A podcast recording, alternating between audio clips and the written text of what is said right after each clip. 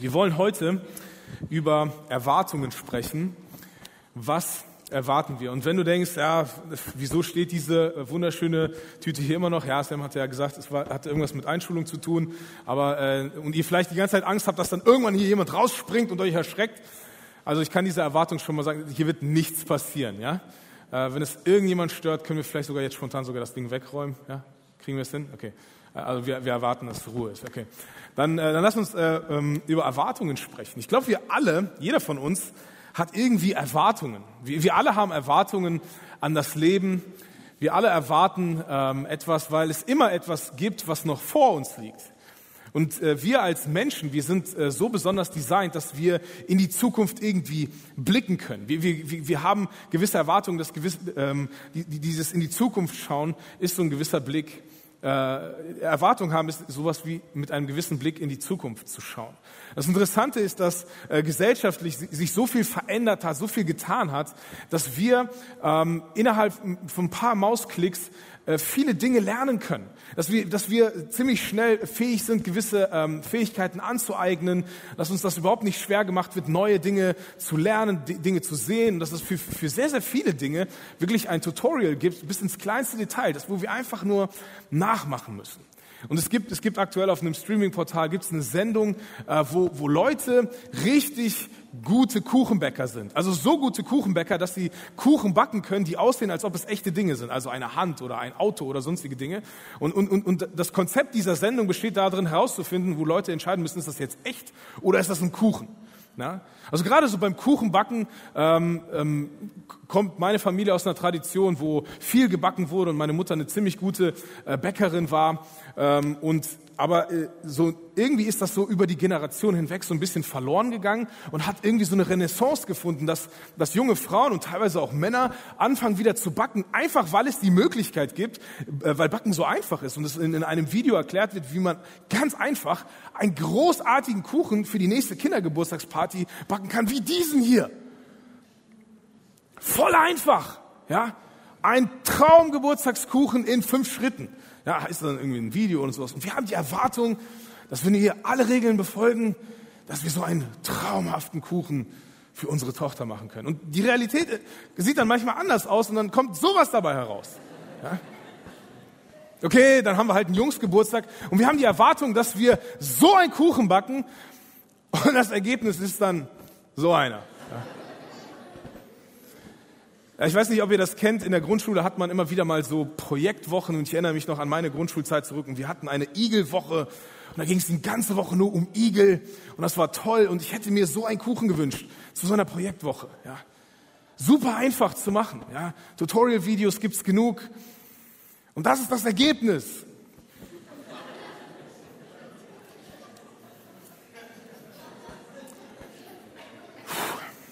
Wir alle, wir alle, wir alle haben wir alle haben Erwartungen. Wir alle haben Erwartungen. Und wie ich vorhin schon sagte, ist Erwartungen haben etwas, was nur Menschen können. Keine anderen Lebewesen können das in der Form wie wir. Weil wir eine Fähigkeit haben, wie ich vorhin schon sagte, nämlich, dass wir die Zukunft irgendwie sehen können. Erwartung zu haben ist nämlich, ich stelle mir die Zukunft vor. Ich meine nicht, dass wir irgendwie hell sehen können oder dass wir, dass es irgendwelche Menschen geben, die die Zukunft voraussagen können. Nein, aber wir können aus dem Hier und Jetzt in die Zukunft blicken und wir haben irgendwie eine Vorstellung, wir haben ein Bild, wie etwas in der Zukunft sein soll. Wir stellen uns vor, dass wir diesen genialen Igelkuchen hinkriegen, dass wir es schaffen dass wir die Schule abschließen können, dass wir einen großartigen Beruf erlernen können, dass wir einen großartigen Partner finden, dass wir tolle Kinder haben werden, dass unsere Kinder immer gesund werden, dass unser Erziehungsstil dazu beiträgt, dass wir reife Persönlichkeiten heranziehen, dass wir in unserem Alter so viel genug Geld haben, dass wir die Welt bereisen können. Wir haben gewisse Erwartungen, weil wir in die Zukunft blicken können. Und meistens sind all unsere Erwartungen, alles das, was wir halt in die Zukunft projizieren, sind positiv. Denn meistens ist es so, dass ich, wenn ich eine Erwartung habe, stelle ich mir die Zukunft vor, in der es mir gut geht. Wir sind vielleicht optimistisch. Wir haben positive Vorstellungen. Und das Interessante ist, dass unsere Erwartungen getränkt werden von etwas. Die kommen ja nicht aus dem Nirgendwo. Es passiert ja nicht irgendwie. Wir, wir, stellen uns nicht einfach nur irgendwie eine Zukunft sehr abstrakt vor, sondern wir, wir können ja ziemlich konkret werden als Menschen. Wir können uns vielleicht eine konkrete Zahl vorstellen, die wir erwarten, irgendwann mal zu verdienen. Wir können uns das Haus schon vorstellen, das wir hoffen, irgendwann mal zu besitzen. Wir haben vielleicht sogar schon Namen für die Kinder, die noch nicht geboren sind oder noch nicht gezeugt sind. Und wir haben konkrete Erwartungen. Wir wissen vielleicht genau, wie unser Alltag irgendwann mal hoffentlich aussehen will, wird, weil wir es sehen. Aber es ist nicht so, dass es irgendwie, dass wir es aus uns selbst herausholen, sondern ist es nicht so, dass meistens unsere Erwartungen von dem genährt werden, was wir eigentlich selber schon erfahren haben? Oder dass unsere Erfahrungen von dem genährt werden, was wir von den Erfahrungen von anderen mitbekommen haben. Also, dass wir irgendwo ein Bild von Zukunft oder von Möglichkeit sehen in einem Film, in einem Video oder aus den Geschichten von Opa und Oma oder sonstige Dinge, dass wir irgendwie, dass, dass, wir saugen das ja nicht aus, aus dem Nichts heraus, was wir in die Zukunft projizieren, sondern wir nehmen das aus Erfahrungen, die irgendjemand, ob wir es sind oder jemand anderes in unserem Umfeld, schon mal gemacht hat. Und wir nehmen diese Erfahrung von jemand anders und sagen, okay, das scheint möglich zu sein und wir projizieren das in unsere eigene Zukunft. Und wir stellen uns ein Bild vor, wir erwarten, dass unsere Zukunft genial wird, großartig wird. Oft ist, kommt unsere Erwartungshaltung eher aus einem Mangel heraus. Also, dass wir hoffen, dass es besser wird als jetzt.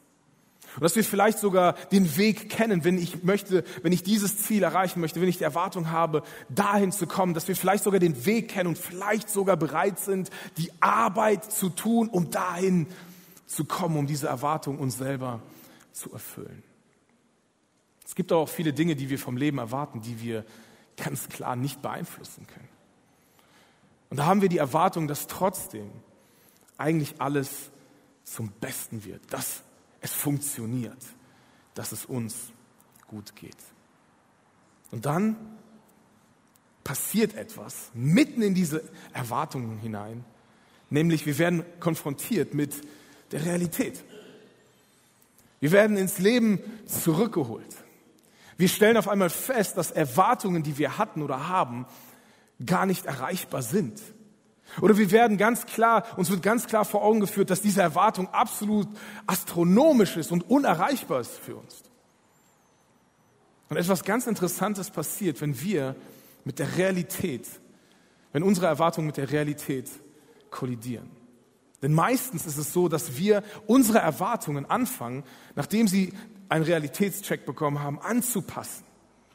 Wir hatten vielleicht das Ziel, vom Stand jetzt in diese Richtung zu gehen. Und das war unsere Erwartung, dass wir da ankommen, dass es uns da gut geht. Und wir merken einfach, dass da einfach ein Stein dazwischen liegt, den wir nicht bewegen können und nicht übersteigen können. Und wir, wir passen unsere Erwartungen. Okay, wenn es nicht halt diese Zahl sein muss äh, von meinem Gehalt, dann, dann schrauben wir vielleicht runter. Wenn es vielleicht nicht dieses Aussehen vom Partner sein muss, vielleicht nicht diese Art und Weise, wie ich mein Leben verbringen kann, vielleicht nicht diesen Job, den ich erreichen kann. Wir fangen an, unsere Erwartungen anzupassen.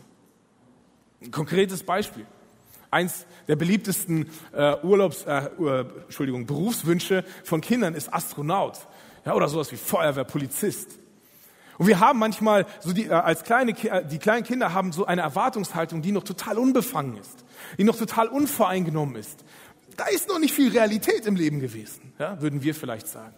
Und da träumt man und hofft man und wünscht man sich Dinge, die astronomisch sind, die, die, die irgendwo über unsere Welt hinausgehen. Und man will vielleicht Astronaut werden und man wird älter und stellt fest, was das bedeuten würde, Astronaut werden zu wollen, was das für Kosten, was das für, für was es dich an Zeit kostet, was du alles wissen musst. Und du gehst vielleicht in den Matheunterricht oder in den Physikunterricht und merkst, ah, ich bin da nicht so gut drin, was da eigentlich gefordert wird. Und du merkst, ich bin gar nicht so gut in der Materie. Und du merkst auf einmal, du hast Höhenangst und du musst dir vorstellen, dass du über, der, über den Himmel hinaus, irgendwo da, wo man dich von unten nicht sehen kann, irgendwo herumschweben musst in einer Schwerelosigkeit und du, und unsere Erwartungen fangen an, sich zu verändern, indem wir sie anpassen. Und es kann sein, dass du merkst, ey, du bist körperlich eingeschränkt und kannst niemals Astronaut werden. Wir fangen an, vielleicht unsere, unsere Erwartungen nicht ganz wegzuschreiben, sondern wir passen sie an und sagen, okay, ich will zumindest dann wenigstens in Houston bei der NASA arbeiten, die zumindest die Kommandos für die Astronauten da oben im Himmel geben. Und wenn das schon unerreichbar ist, dann will ich wenigstens den Anzug, den Anzug konzipieren, den diese Menschen da anziehen. Und wenn das unerreichbar ist, passen wir vielleicht an, bis dass wir bereit sind, die Toiletten irgendwo zu putzen oder sonstige Dinge, damit wir möglichst an unseren Erwartungen herankommen. Aber so ein großes Downgrade von Erwartungen machen die meisten Menschen eigentlich nicht mit. Denn das, was wir oft machen, wenn unsere Erwartungen irgendwie unerreichbar sind, ist, dass wir die Erwartungen über Bord werfen. Astronaut. Wir enden vielleicht irgendwo an einem Schreibtisch, obwohl wir eigentlich Erwartungen hatten von unserem Leben, die viel, viel weiter hinausgingen. Es kann auch sein, dass in deinem Leben, in deiner Erwartungshaltung, in deinem Ausrichten Gott gegenüber, du diese Erfahrung gemacht hast. Dass du vielleicht eine Erwartung hattest, wie Christ sein werden würde, dass du vielleicht Erwartungen hattest, wie Gott in deinem Leben wirken würde, wie Gott eingreifen würde, was Gott tun würde. Und wir haben vielleicht angefangen, unsere Erwartungen ein bisschen zu downgraden, ein bisschen zu minimieren, ein bisschen runterzuschrauben.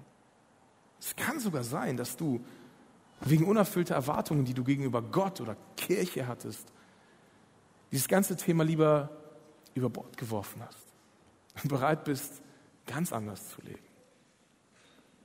Das Interessante ist, dass die Menschen, von denen die Bibel erzählt, die eine besondere Beziehung, eine besondere Möglichkeit hatten, mit Gott unterwegs zu sein, ihre Erwartungen an Gott und die Erwartungen an ihre eigene Zukunft nie wirklich geändert haben, obwohl die Umstände, obwohl die Situation, in der sie sich befanden, eigentlich genug Anlass gegeben hätte, alles zu downgraden, die Erwartungen vielleicht sogar sehr schnell über Bord zu werfen.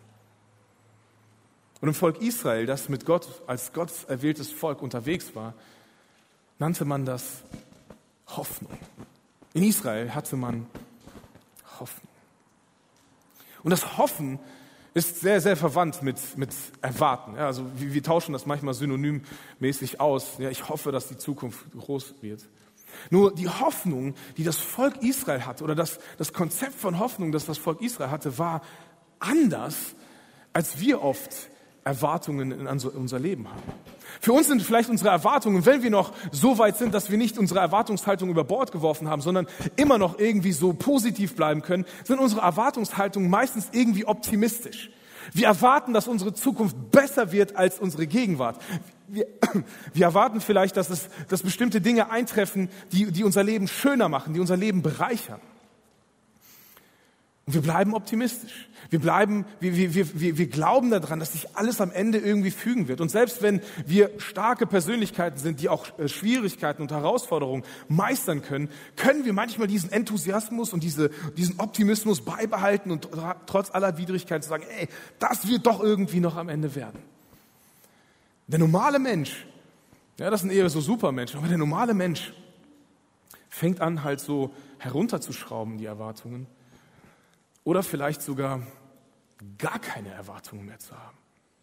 Vielleicht sogar ins Negativ zu fallen und eigentlich nur noch zu erwarten, dass das Leben schlimmer wird. Dass man sagt, naja, mir geht es eigentlich ziemlich gut, jetzt kann es nur noch schlimmer werden. Dass man eigentlich erwartet, dass Tragödie nach Tragödie eigentlich im Leben passieren wird, weil man irgendwie desillusioniert wird, weil die Hoffnung an das Leben verloren gegangen ist.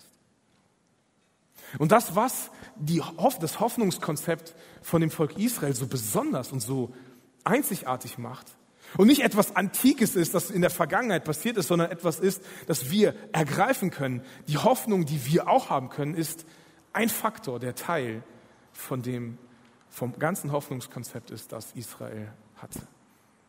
Und es drückt sich in einem Lied, das das Volk Israel immer wieder gesungen hat, um sich selber daran zu erinnern, warum sie an ihrer Hoffnung festhalten, an einer besseren Zukunft festhalten, folgendermaßen aus.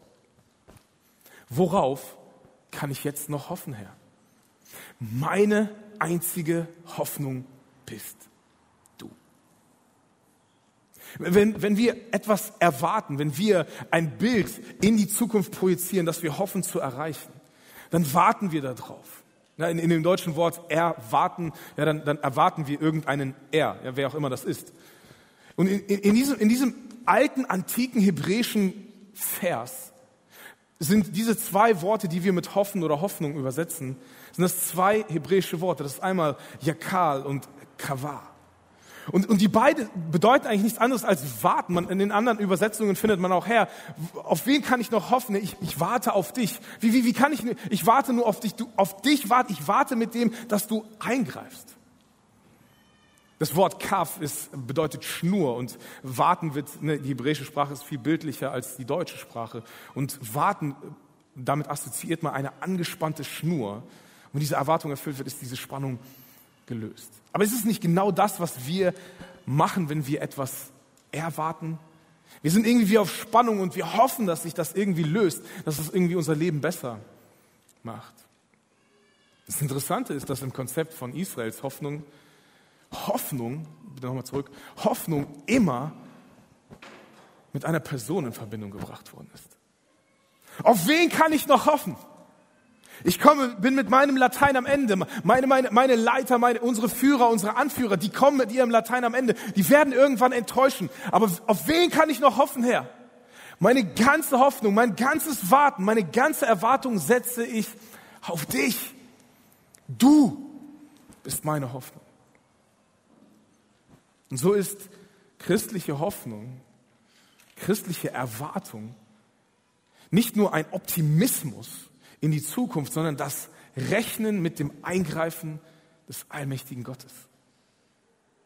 Wir, wir rechnen damit, dass Gott eingreift.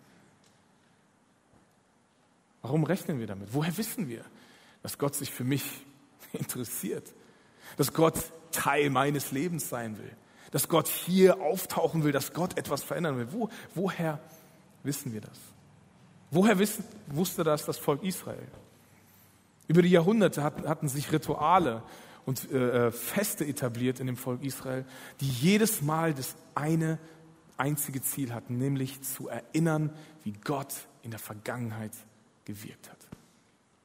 Denn Gottes zurückliegende Treue gibt uns Hoffnung auf die Zukunft. Gott ist immer noch derselbe. Auch wenn ich ihn in meiner Gegenwart, in meiner Realität nicht wahrnehme, auch wenn vielleicht meine Erwartung, die ich auf ihn projiziert habe, nicht unbedingt so erfüllt worden ist, wie ich es erwartet habe, bleibt er die Person. Ich, ich, ich versuche nicht nur positiv zu denken, sondern ich rechne damit. Ich erwarte, ich erwarte ihn. Er ist das Er in meinem Warten. Er soll eingreifen. Er wird meine Spannung, er wird mein Warten erlösen, indem er eingreifen wird. Weil zurückliegen, weil die Erfahrungen aus der Vergangenheit, ob es meine eigenen sind oder die von anderen, die mir erzählt, die ich lesen kann. Weil Gott genau das tut. Und über die Jahrhunderte, die Jahrtausende hinweg ist Gott immer wieder aufgetaucht, hat Gott immer wieder eingegriffen. Und teilweise sehr vergleichbar. Und das hat den Menschen Hoffnung gegeben, dass wenn Gott treu in der Vergangenheit war, meine Zukunft, meine Gegenwart, genau der gleiche Gott ist, der eingreifen kann. Christliche Hoffnung ist, ich erwarte, eins weiter bitte, ich erwarte, dass der Gott der Vergangenheit in meiner Gegenwart genauso handelt wie früher. Ich erwarte, dass die Realität Gottes meine Realität wird. Ich erwarte, dass das, was Gott früher mal getan hat, und selbst wenn es irgendwie nie in meinem Leben passiert ist, dass das, was Gott in dem Leben von anderen Menschen getan hat, ob, sie, ob ich die Menschen noch kenne oder ob sie Jahrtausende zurück sind, wo ich nur irgendwelche schriftliche Überlieferungen habe, dass der gleiche Gott in meiner Gegenwart, in meiner Zeit auftritt als der Gott, der er schon immer war. Das Interessante ist, so unverblümt wie kleine Kinder Erwartungen an ihr Leben haben können, wie Berufswünsche und sonstige Dinge. So unverblümt sind Menschen, die gerade irgendwie ihren Weg mit Gott starten. Dass sie irgendwie so voller Erwartung sind, dass Gott Großes tun kann. Und das Interessante ist, dass etwas passiert, nämlich wir werden mit etwas konfrontiert, und zwar mit der Realität. Und seltsamerweise, traurigerweise, ist es gerade bei Menschen, die vielleicht manchmal sogar übernatürliches Eingreifen Gottes erlebt haben, dass selbst solche Menschen mit dem Einschlagen der Realität oft dazu, dass es oft dazu kommt, dass auch sie ihre Erwartungshaltung Gott gegenüber anpassen Und kann es sein, dass du eine konkrete Erwartung hattest an Gott? Und dass du im Kontext von Kirche die Erwartungshaltung, die du Gott gegenüber hast, nicht erlebt hast? dass eigentlich das, was du erwartet hast, was Gott in Menschen bewirkt, die sagen, dass sie mit Gott in Verbindung stehen, überhaupt nicht siehst und diese Erwartungs, diese enttäuschende Erwartungshaltung nicht nur dazu geführt hat, dass du eine, deine Erwartungen angepasst hast, sondern dass du eine, deine Erwartungen über Gott und über, sein, über seine Kirche über Bord geworfen hast und sagst, ich will damit nichts mehr zu tun haben. Kann, es kann vielleicht sogar sein, dass du kurz davor stehst, dass du schon die Türklinke in der Hand hältst und sagst, ich bin hier weg. Kann es sein, dass du gar keine Erwartung an Gott hast, weil du nicht überzeugt bist, dass es ihn gibt? Dass wir unsere Erwartungen runterschrauben.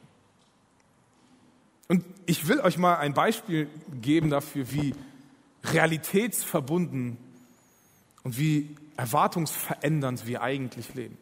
Wenn wir uns einfach mal so die Bibelgeschichten anschauen, und äh, das ist das, was wir den Kindern immer wieder erzählen, und die großen Dinge, dass Gott Menschen von, einem, von den Klauen eines Löwens befreien kann, dass Gott einen Weg schafft durch das Meer, wo keine Aussicht ist, dass Gott übernatürlich eingreift, dass er da ist, dass er spürbar ist, dass er hörbar ist, dass er gegenwärtig ist.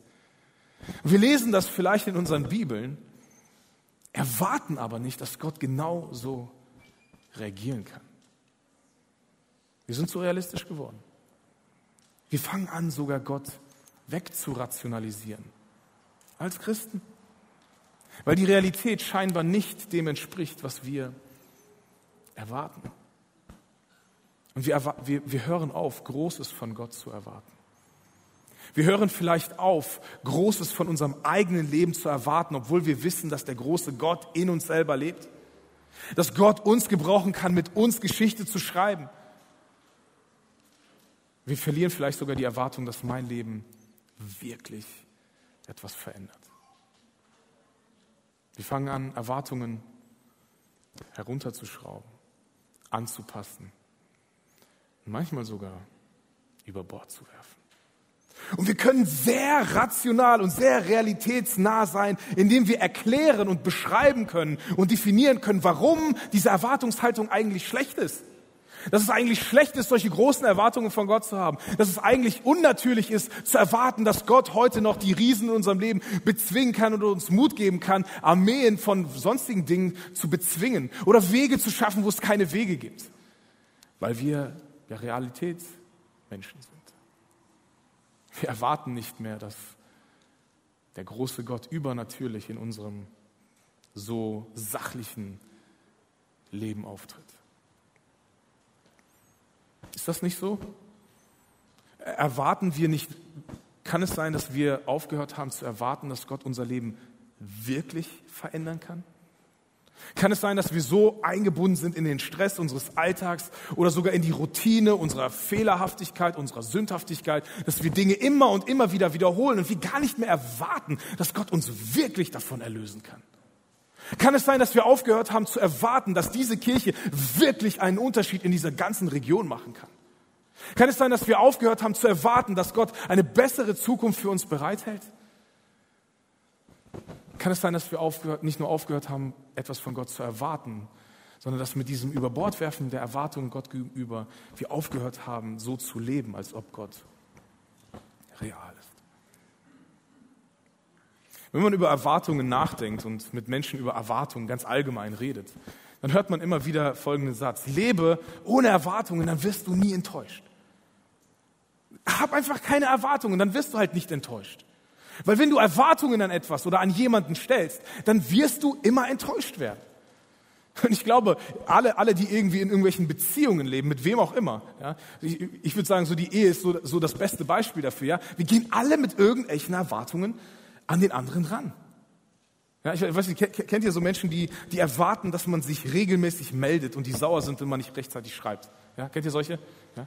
Kennt ihr solche Leute, die, wenn man sich zu oft bei denen meldet, dass die, dass, dass die genervt sind, ja, weil die erwarten, dass man die mehr in Ruhe lässt? Ja, kennt ihr auch solche Leute? Ja. Wir haben Erwartungen aneinander. Und immer wenn wir in eine Beziehung, wenn wir in irgendeine Beziehung gehen, ob es jetzt eheliche Beziehung ist oder freundschaftliche oder Nachbarschaftsbeziehung, wir haben immer Erwartungen an den anderen. Und deswegen sagen die meisten Menschen so in der Gesellschaft, so Lebensverbesserungstippsgeber, die sagen halt, dann hab einfach keine Erwartung. Nimm die Menschen einfach so an. Nimm das Leben doch einfach so an, wie es kommt. Dann wirst du weniger Enttäuschung haben. Wenn du Erwartungen an jemanden stellst, dann machst du dich halt auch von ihm abhängig. Weil du erwartest ja, dass er so reagiert, damit es in deinem Leben besser wird. Und ich muss sagen, es stimmt. Wenn wir Erwartungen an jemanden haben, machen wir uns in einer gewissen Art und Weise von ihm oder ihr abhängig. Aber ist es nicht genau das, was Gott will? Ist es nicht genau das, was Gott in der Beziehung zu ihm von uns möchte, dass wir abhängig von ihm sind? Dass wir eine Erwartungshaltung haben, dass er eingreift, wenn wir im brennenden Feuerofen stehen und sagen, ich weiß nicht, ob Gott eingreift oder nicht, aber wir erwarten, dass er das zum Besten führt. Wir haben diese Erwartung, dass wer kann gegen uns sein, wenn Gott für uns ist? Wenn wir mit dieser, mit dieser Erwartungshaltung ins Leben gehen, fangen wir an, mutigere Entscheidungen zu treffen. Das heißt nicht, dass wir naiv oder dumme Entscheidungen treffen müssen.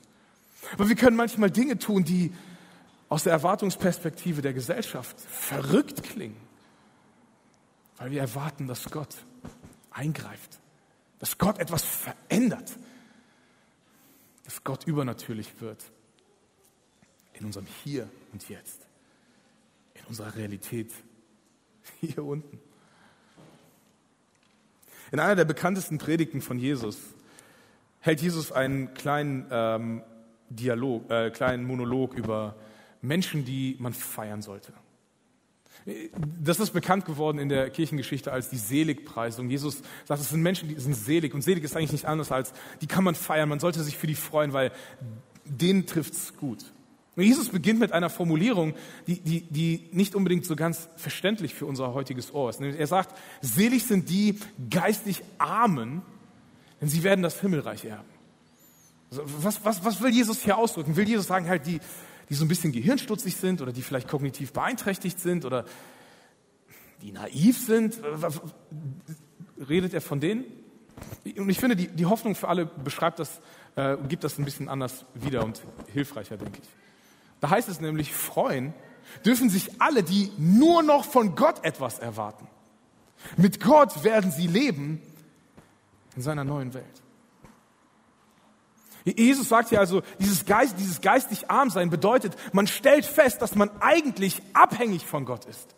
Dass man es alleine nicht hinkriegt, dass man es alleine nicht schafft, dass mein Latein irgendwann zu Ende ist und dass ich eine Abhängigkeit brauche und ich erwarte, dass mein Vater, dass der Gott, der mich liebt, der, mit dem ich in Beziehung lebe, dass er die, die Lücke füllt, die in mir entsteht, die in mir da ist.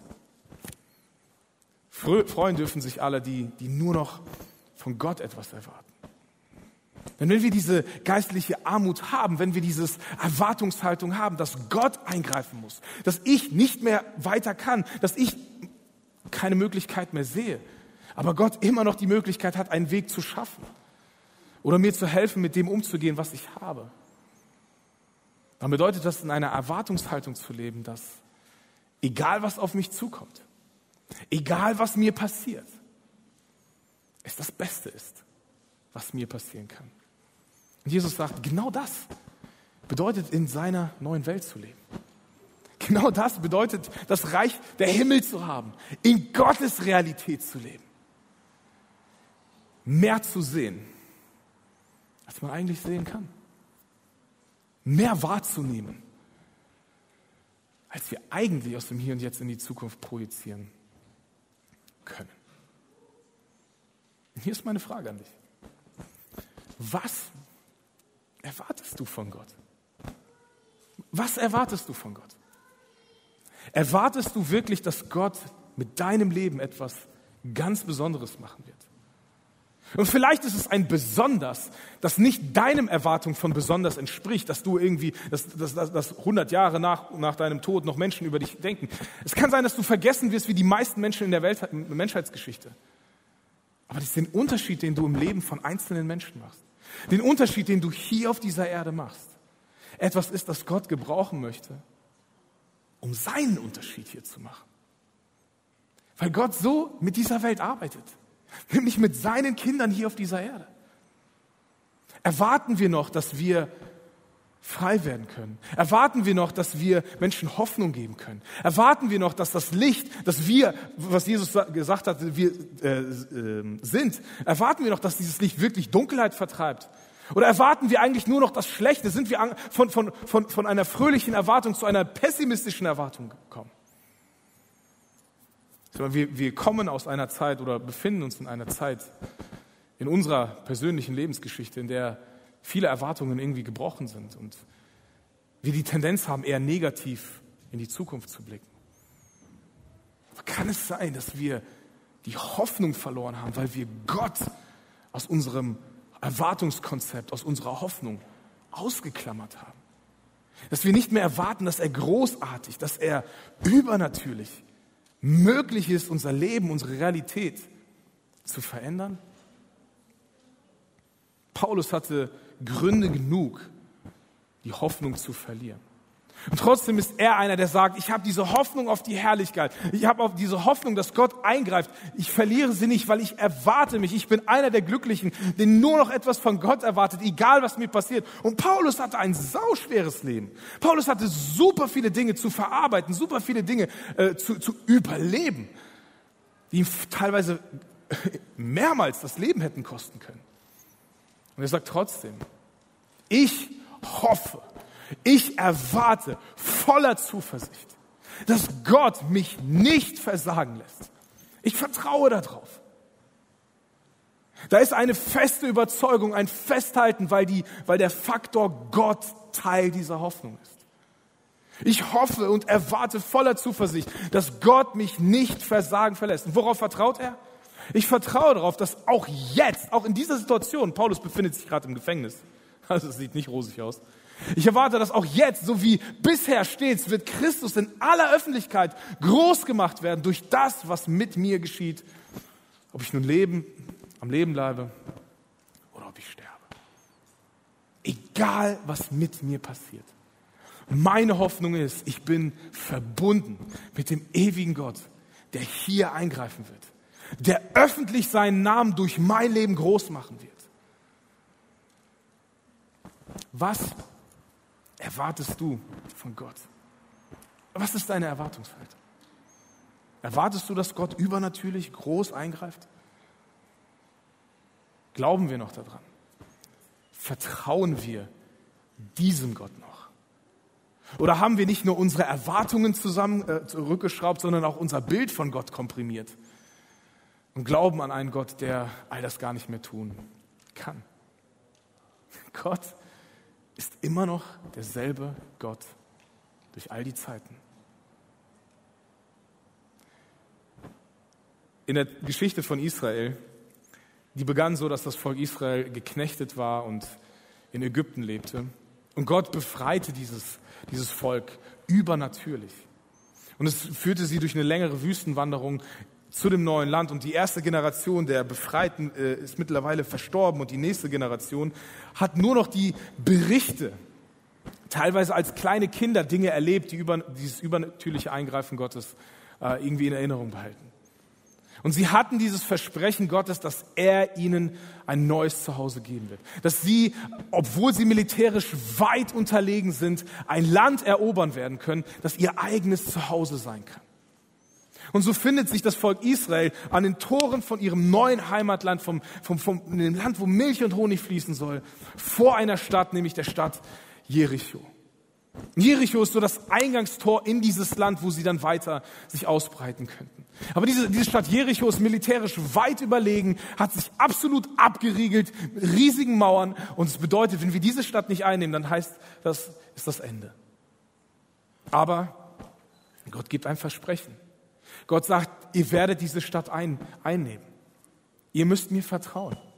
Ihr dürft mich aus eurer Hoffnung nicht mehr ausklammern. Ihr müsst mit meinem Eingriff rechnen. Wisst ihr was? Ich werde euch diese Stadt ohne eine große Anstrengung schenken. Und er sagt, die einzige Aufgabe, die ihr habt, ist, ihr müsst sieben Tage lang spazieren gehen. Und so fordert Gott durch den Leiter des Volkes Israels das ganze Volk auf, an sechs Tagen einmal einen Spaziergang um diese Stadt herumzugehen. Und sein Versprechen war, wenn ihr das macht, wenn ihr treu seid, wenn ihr euren Teil erledigt, werde ich meinen Teil erledigen. Wenn ihr um die Stadt herumgeht, dann wird irgendwann die Stadt euer sein. Sie hatten keine Ahnung, was sie erwartet. Sie gehen den ersten Tag. Sie gehen den zweiten Tag eine Runde. Den dritten Tag eine Runde. Am vierten Tag morgens merken sie, dass sie schon langsam Muskelkater im Po haben, weil sie so eine ganze Stadt umrunden. Sie gehen den vierten Tag und fangen an langsam zu zweifeln, gehen den fünften Tag trotzdem noch. Am sechsten Tag merken sie, es ist immer noch nichts passiert, es hat sich immer noch kein Stein bewegt. Am siebten Tag heißt es sieben Runden, um diese Stadt zu machen. Und ich kann mir so gut vorstellen, wie man, gerade wenn man beauftragt ist, schweigend um so eine Stadt herumzugehen, wie man, wie, wie der Kopf in den Menschen gearbeitet hat. Was tun wir hier überhaupt? Warum glauben wir immer noch diesem Gott? Warum sind wir ihm immer noch treu? Warum gehen wir diesen bekloppten Spaziergang einen Schritt nach dem anderen? Warum mache ich das noch? Kann es sein, dass es dir in der Nachfolge manchmal genauso geht? Du merkst vielleicht das drumherum, dass ein Leben Jesus zu folgen dich doch nicht unbedingt dahin führt, wo du möchtest. Wisst ihr, das Finale war das Volk Israel. Geht sechsmal am siebten Tag drumherum. Und ein letztes Mal drumherum. Und auf Kommando fangen alle an zu schreien. Und die Mauern, die brechen ein. Und damit ist die Stadt auf dem Servierteller geschenkt. Und Gott greift ein. Kann es sein, dass in deinem Leben es dran ist, den nächsten Schritt zu gehen? Vielleicht ist es auch dran, einfach mal zu Gott zu schreien, zu sagen, Gott, meine Erwartungen werden nicht erfüllt. Dass es vielleicht einfach nur ein Schrei in deinem Leben braucht, dass Gott eingreift, dass Gott sichtbar wird. Vielleicht musst du einfach den nächsten Schritt gehen. Wisst ihr, wenn ich Gott wäre, ja, zumindest soweit ich Menschen kenne, hätte ich das ein bisschen anders gemacht. Es ist ja schon eine riesige Erwartung, eine ganze Woche zu erwarten, dass die Leute spazieren gehen müssen um eine Stadt und es passiert nichts. Erst nach dem siebten Tag, ja, nach, nach ziemlich vielen Runden und nach einem Kriegsgeschrei. Da passiert erst was. Wenn ich Gott wäre, ich hätte das so gemacht, am ersten Tag wären die Zinnen runtergefallen. Am zweiten Tag wäre die erste Steinreihe runtergefallen. Und die Leute würden gehen und denken, oh, es passiert etwas, ja, wir, wir müssen nur noch weitergehen. Aber so funktioniert die Nachfolge nicht. So handelt Gott nicht. Denn wenn Gott eingreift, dann ist es unerwartet erwartet. Wir erwarten, dass er eingreift, aber es kommt in dem Moment, wo wir es nicht erwarten. Manchmal da, wo wir schreien, manchmal da, wo wir einfach nur einen Schritt nach dem anderen ihm hinterhergehen. Denn Gott, dieser Gott aus der Vergangenheit, ist der gleiche Gott auch heute. Und hier ist meine Frage an dich. Was erwartest du von Gott? Glaubst du, dass er das Gleiche nochmal tun könnte? Glaubst du, dass er auch übernatürlich in deine Situation eingreifen kann? Hast du vielleicht aufgehört zu gehen? Hast du vielleicht aufgehört zu schreien? Hast du vielleicht aufgehört, deinem, deinem eigenen Herzen zu sagen, ich hoffe allein auf dich? Ich freue mich, weil ich meine ganze Erwartung auf dich setze. Lasst uns Gott in unser Hoffnungskonzept wieder hineinnehmen. Denn wenn wir nur auf das Positive, optimistisch in die Zukunft schauen, nur auf das Bessere hoffen, kann es sehr gut sein, dass wir, dass alle unsere Erwartungen uns, unerfüllten Erwartungen uns zerbrechen. Aber wenn wir auf ihn hoffen, wird er uns nicht zu Schanden werden lassen. Denn Gott kann das, was er in der Vergangenheit getan hat, in deiner Vergangenheit, in der Vergangenheit von jemand anderem, noch einmal tun.